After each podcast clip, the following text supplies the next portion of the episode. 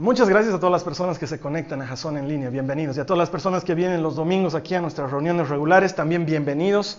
Hoy estamos comenzando una nueva serie de prédicas que he decidido llamarla La Dimensión Desconocida. No sé si ustedes veían ese programa, ese famoso programa de televisión. Es un programa muy antiguo, ¿sí? Tan antiguo que las letras que caracterizan el programa no son una tipología de computadora, ¿sí? La hicieron a mano. Entonces es, un programa antiguo. Para algunos de ustedes, sobre todo para los que tienen, no sé, unos cuantos años menos que yo, esto realmente es desconocido. La dimensión desconocida es realmente desconocida, pero he decidido que la serie también se llame así, porque esta serie va a tratar sobre vivir por fe. ¿Sí? La dimensión desconocida, viviendo por fe. Así se llama en realidad toda la serie. ¿Y qué quiere decir esto? Eh, estamos saliendo de una serie que se llama Uvas y Gigantes, en las que los he desafiado a que por la fe conquisten las promesas de Dios. Sí, Dios ya lo prometió, es tuyo, pero tú tienes que conquistarlo. Y ahora, ¿cómo vivimos por fe? De eso se trata la dimensión desconocida. Así que durante cuatro semanas vamos a hablar de vivir por fe y esto involucra lo que vamos a ver hoy. Vamos a ver hoy algo sobre tener visión. La siguiente semana vamos a ver sobre poner fe en acción y la subsiguiente semana vamos a ver cómo puedes heredarle fe a los tuyos que es mucho más importante que heredarles una casa o un auto. Y luego vamos a aprender la última semana a no guiarse por vista, a aprender a llamar las cosas que no son como si fuesen. Cuatro cosas interesantes que vamos a ver en un tema que podría dar para más, pero que estamos compactándolo en cuatro semanas, la dimensión desconocida. Amén. Así que a los que están tomando notas, el tema de hoy se llama contra la miopía. ¿Sí? Le iba a poner contra el astigmatismo, pero le puse contra la miopía, ¿sí? Contra la presbicia, no sé, contra cualquier mal de la vista, ¿sí? Contra la miopía. A los que les gusta tomar notas, la cita con la que vamos a comenzar es Proverbios 29, 18, acompáñenme a sus Biblias. Los que tienen Biblias, Proverbios 29, 18, tú ya sabes que la cita va a aparecer aquí abajo, así que ni te molestes en buscarla, a no ser que quieras usar la Biblia que tenemos allá arriba.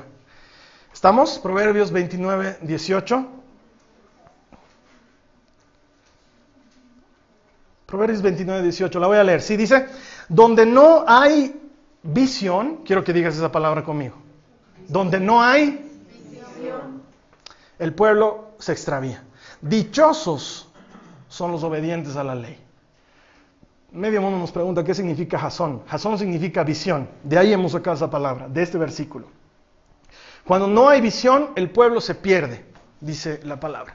Y cuán felices son los que son obedientes a la ley. Esto quiere decir que hay una estrecha relación entre saber hacia dónde vas y obedecer a Dios. Hay una estrecha relación. ¿Qué es visión? Para los que no tienen idea qué es visión, visión es la habilidad de anticipándose a los hechos, planificar una manera de llegar a aquello que quieres obtener.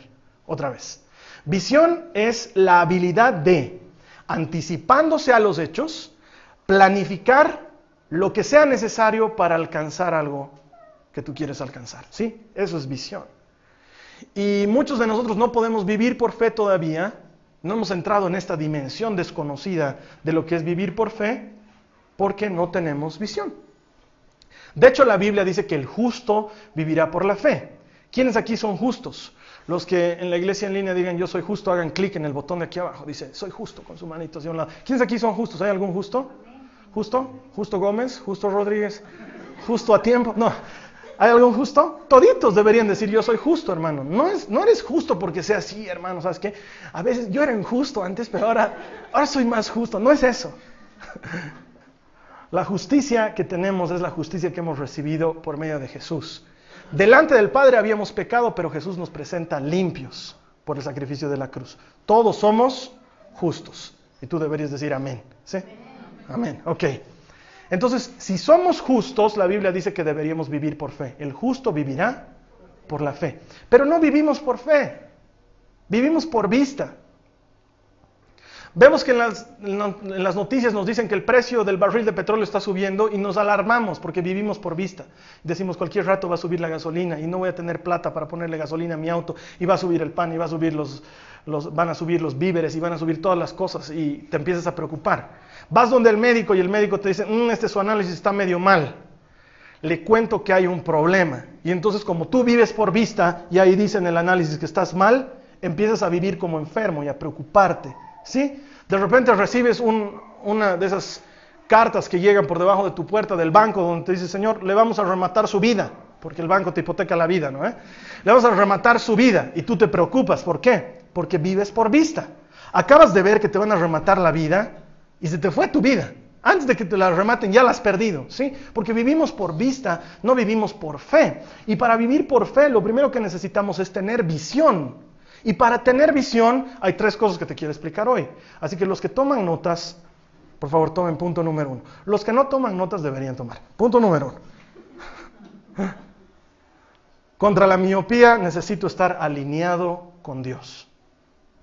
Necesito estar alineado con Dios. Isaías 55, 8 al 9, dice, porque mis pensamientos no son los pensamientos de ustedes ni sus caminos son mis caminos, declara el Señor. Porque como los cielos son más altos que la tierra, así mis caminos son más altos que sus caminos. Y mis pensamientos más que sus pensamientos. La idea que Dios tiene de la vida es distinta a la idea que tú y yo tenemos de la vida. Y Él dice, te cuento que te gano. La manera en que veo yo la vida es mejor que la manera en que tú ves la vida. Entonces, ¿qué deberíamos hacer? Alinear nuestra visión con Dios. Y para alinear nuestra visión con Dios, lo primero que necesitamos hacer es saber quién soy, para qué existo. Necesitas saber quién eres. Lo vengo diciendo hace no sé cuántos domingos, pero es verdad, porque cuando sabes quién eres, sabes lo que tienes que hacer. Necesitas descubrir primero quién eres. Muchos de nosotros carecemos de identidad porque desde pequeños nos han dado una identidad ajena a la que verdaderamente es nuestra identidad. A muchos de nosotros nos han dicho algo contrario a lo que somos. Muchos de nosotros salimos del colegio creyendo que somos populares porque alguno nos dijo que es popular. Y cuando llegamos a la universidad o al trabajo y vemos que no habíamos sido tan populares como nos decían en el colegio, nuestra vida se desmorona. Pero te tengo noticias, tú no eres popular porque alguien te diga que eres popular. Tú eres popular porque Cristo decidió elegirte y eso te hace la persona más popular del mundo, porque si no, no te hubiera llamado, no te hubiera escogido. Tú eres aquello que Dios dice que eres, ni más ni menos. Y lo que nosotros necesitamos hacer es alinearnos con Dios. Hace un mes atrás mi movilidad no se arruinó, pero necesitaba mantenimiento. Y en lo que le estaban manteniendo, descubrieron que tenía una serie de problemas que han dejado mi bolsillo lesionado. ¿Sí? Grave. No les puedo explicar cómo. Acepto, si quieres hacer una donación para ayudarme a pagar mi vehículo, tienes un link allá arriba. De veras, acepto cualquier ofrenda voluntaria, hermanas. Dios se los va a pagar, de veras. es que de veras lo necesito.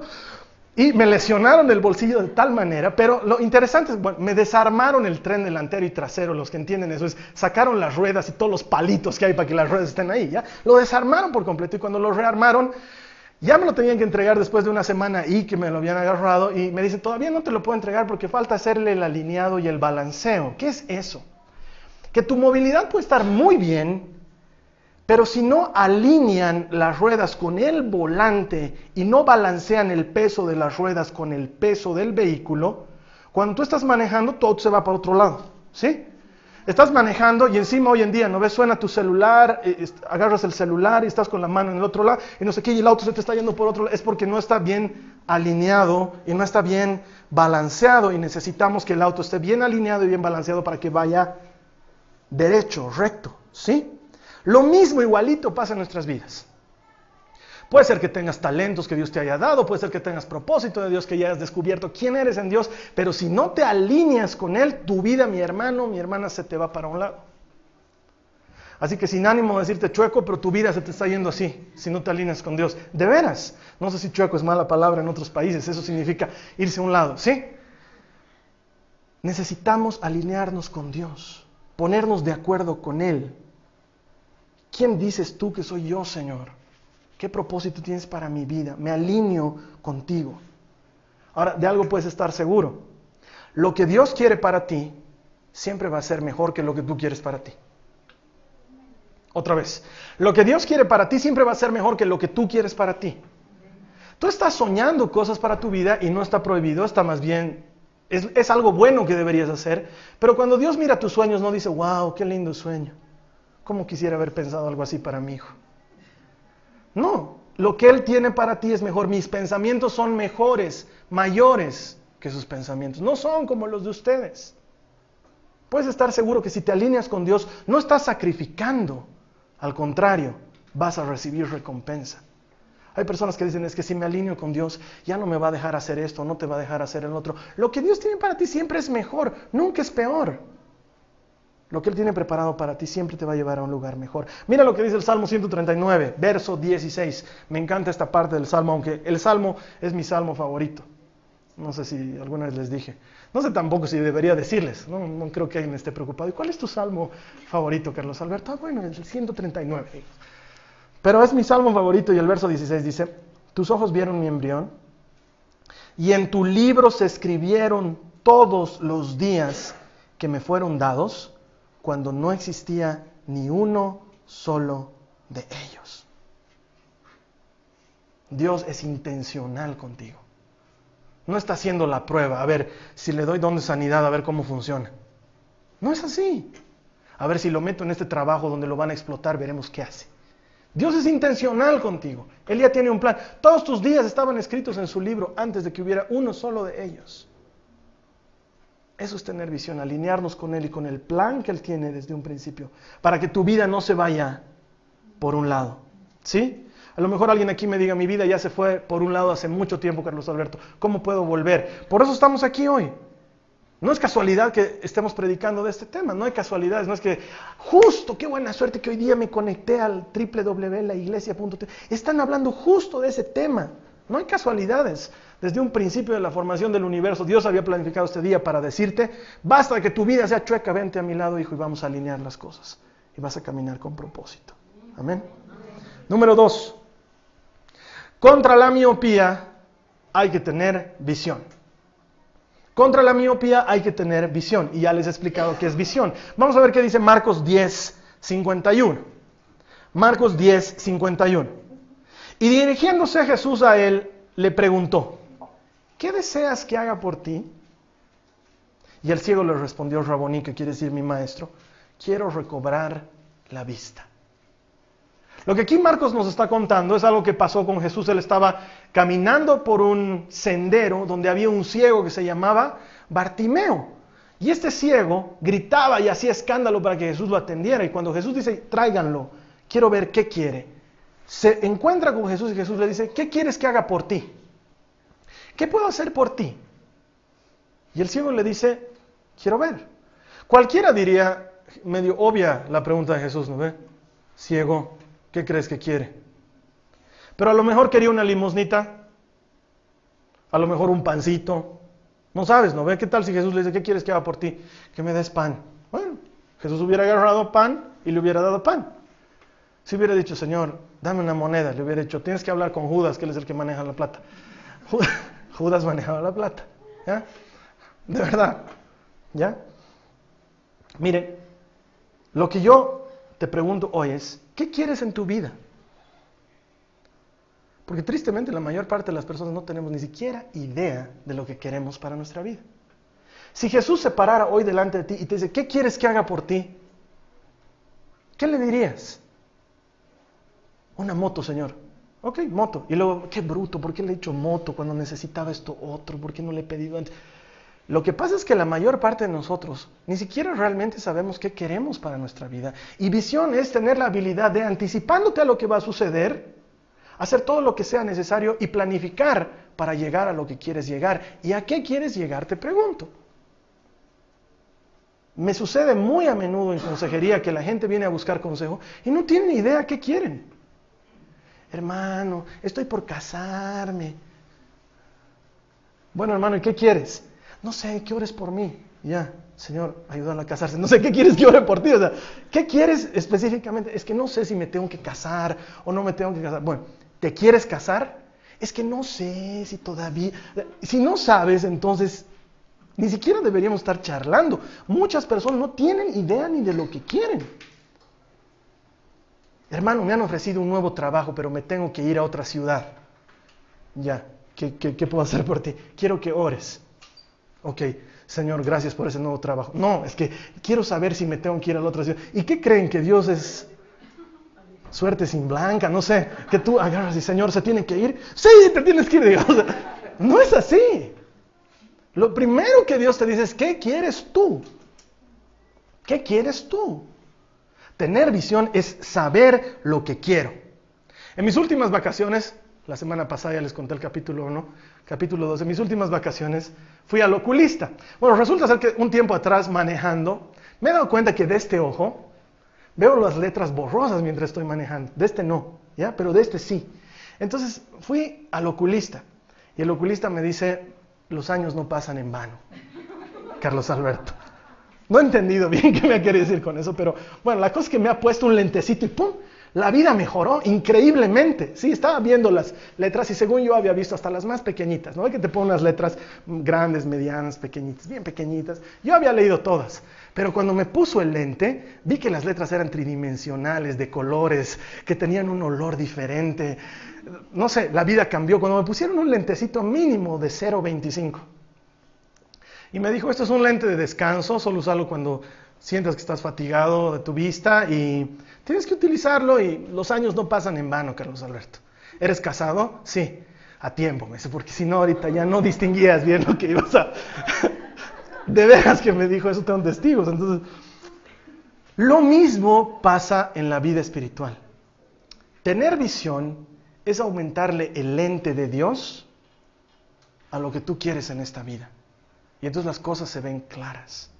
Por eso la Biblia enseña, tu palabra es lámpara a mis pies, luz a mi caminar. Porque puede ser que ya sepas lo que quieres en la vida, pero cuando le añades el lente de Dios, todo adquiere una dimensión verdadera. Para vivir por fe necesitamos tener visión. Y eso es anticiparme a los, a los sucesos, es prepararme. Necesitas prepararte para aquellas cosas que quieres en la vida. Hay gente que me dice, de verdad, es una cosa muy frecuente en mi vida porque la mayor parte de mi tiempo me la paso en temas de liderazgo. Y hay gente que me dice, yo quiero ser líder, Carlos Alberto. Yo le digo, felicidades, qué bien. ¿Y qué estás haciendo para ser líder? Estoy esperando. ¿Qué? Que Dios me llame y me use, me ponga delante para su gloria. Amén. Nunca te va a llamar en la vida. Porque necesitas prepararte. Ahora, hago una pausa.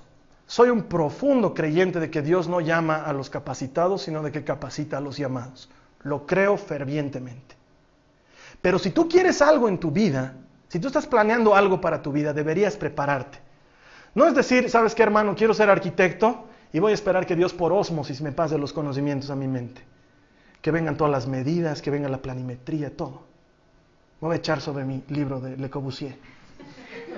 Que me pase. Padre, no, no es así. No funciona así, te tienes que preparar, tienes que ir a la universidad, tienes que hacer algo. Sabes que cuando la oportunidad llega es tarde para prepararte.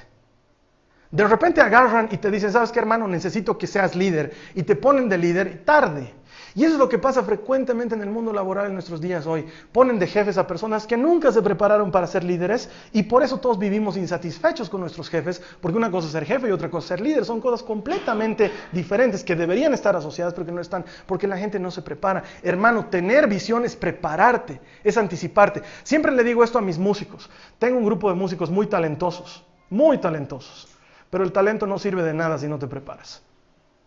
El talento nunca es suficiente. Al talento hay que acompañarle disciplina, hay que acompañarle preparación, visión, anticiparme. Quiero hacer esto, entonces me preparo para llegar a alcanzar aquello que quiero. Y le pongo los lentes de Dios y veo la cosa en dimensión real. De eso se trata la vida. Cuando la oportunidad llega es tarde, hermanos. Por eso tenemos que planificar con anticipación.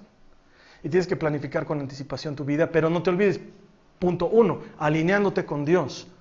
Porque hay personas que ya tienen todo el plan de su vida, hasta de qué se van a morir, ya saben, todo, lo tienen bien, pero nunca se lo presentaron a Dios. Y Dios dice, mi pensamiento es mejor que tu pensamiento, me, río de tu maqueta. es la verdad. Algunos vienen a Dios y Dios les desbarata su vida y no entienden por qué, porque su pensamiento es mejor. Alineate con Él y luego ten visión. Y punto número tres, escribe la visión y medita en ella. Contra la miopía, escribe la visión y medita en ella. Mira lo que dice Habacuc 2, 2, que sí, está en la Biblia. Entonces el Señor me respondió, Habacuc 2, 2. Entonces el Señor me respondió, escribe la visión y grábala en tablas para que corra el que la lea. No para que corra de trotar, sino para que la lea de corrido. A eso se refiere. ¿Qué, haces ahí con tu lectura y trotando? No es. Verso 3, porque es aún visión para el tiempo señalado. Se apresura hacia el fin y no defraudará. Aunque tarde, espérala, porque ciertamente vendrá, no tardará. Uno de los problemas más frecuentes de los creyentes es que Dios nos promete algo y como tarda en cumplirse, lo olvidamos. Como hemos aprendido en Uvas y Gigantes, Dios expulsa a los gigantes de poco en poco. Y como es de poco en poco, olvidamos aquellas cosas que Dios nos prometió o aquellas cosas que vimos juntos con Dios o aquellas cosas que planificamos en Dios. Y por eso Dios agarra y le dice a Habacuc, diles que escriban la visión para que puedas meditar en ella, para que cuando la leas, la leas de corrido. Eso dice el Señor. Entonces, aunque no creas, este es uno de esos pasajes bíblicos que no necesita interpretación. Hay pasajes como y el dragón apareció y le salieron unos ojos y unos cuernos y tú dices, ¿y qué era el dragón? ¿Qué son los ojos? Pero hay otros pasajes tan sencillos como este. Escribe la visión en tablas. No hay más que explicar. Si tú tienes una visión, escribíla. Por eso siempre les digo a las personas, tomen notas de lo que predicamos. Acostúmbrate a tomar notas, porque luego vas a eso y lees y recuerdas lo que Dios te estaba hablando. Ni yo, hermano, me acuerdo de cuál ha sido la prédica desde tres series atrás. No me acuerdo. Y yo le he no tengo idea, pero tengo las notas. Entonces voy, leo y me acuerdo. Escribe tu visión. Porque además eso te ayuda a cumplir con lo escrito. Si te trazas metas por escrito, vas a poder cumplirlas. He descubierto que esta es una manera fantástica de organizarme en mi casa y en mi trabajo. Y lo he aprendido de mi papá. Mi papá, desde que yo tengo uso de razón, él hacía unos, como le dicen, un to-do list, una lista de cosas que hacer. Y las iba resaltando conforme las iba cumpliendo. Tengo tantas cosas que hacer en mi día que si no hiciera eso, me muero. Ahora ya tengo iPad, entonces mi iPad me ayuda a escribir y subrayo. Escribí en iPad, en papel, en tu pared, debajo de tu colchón, no en tu mano porque se va a borrar, si te bañas sobre todo, se va a borrar, pero escribílas para que digas, me falta cumplirla, todavía no la he hecho, pero me estoy preparando para hacerla. ¿Qué quiero hacer? De aquí a algún tiempo, ¿qué quiero lograr? Y anotalas para que se lean de corrido. Y Dios dice, esta visión se cumplirá. Tardará, pero se cumplirá. Así que no desesperes mientras esperas que se cumpla. Al contrario, anímate cuando la estás leyendo. Si la tienes ahí, la cumplirás. Si te has alineado con Dios, has tenido visión junto con Él y la has anotado, cumplirás aquello que has anotado, hermano. Sucederá. Y tú podrás llevar un registro y decir, uy, esto ya lo hice, esto todavía me falta, esto lo lograré. Es muy importante para que recuerdes, para que te animes a ti mismo.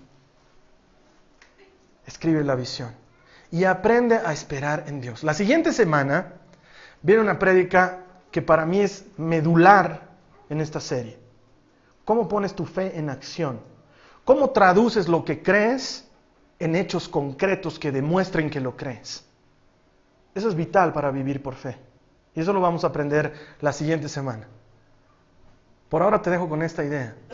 Escribe la visión, porque eso te va a ayudar a ponerla en acción. Cuando tienes un plan claro, es más fácil ponerlo en acción que cuando tienes una idea y va variando con el tiempo, porque nuestra mente es así. Amén. Vamos a orar. Te voy a pedir que tú también ahí donde estés conectado ores con nosotros. Si necesitas oración privada, puedes hacer clic en el botón ayuda de oración y va a haber un voluntario que te va a ayudar en privado a orar. Pero si no puedes orar con nosotros aquí en la sala de chat y todos los que están aquí conmigo oremos.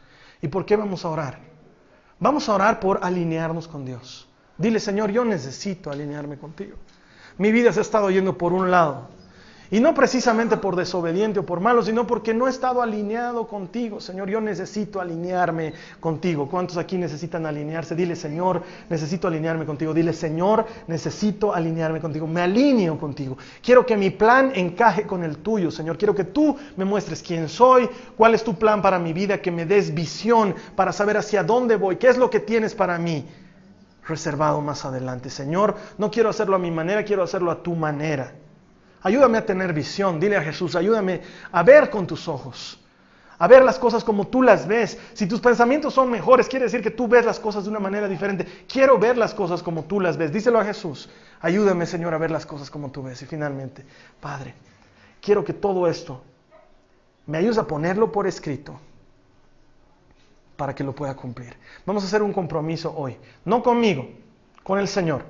Si tú vas a ser uno de los que aprende la lección y empieza a escribir lo que de Dios recibe y lo que en Dios planea, quiero que le digas ahora al Señor, yo me comprometo, me comprometo contigo, Señor, a escribir aquellas cosas que tú y yo estamos preparando para mi vida. Dile al Señor, me comprometo a escribirlas, las voy a poner por escrito para cumplirlas. Mira, el compromiso lo estás haciendo con el Señor, no lo estás haciendo conmigo que sea un compromiso verdadero y que Dios te recompense si cumples con tu compromiso. Dice la palabra de Dios, cúmplele al Señor tus votos.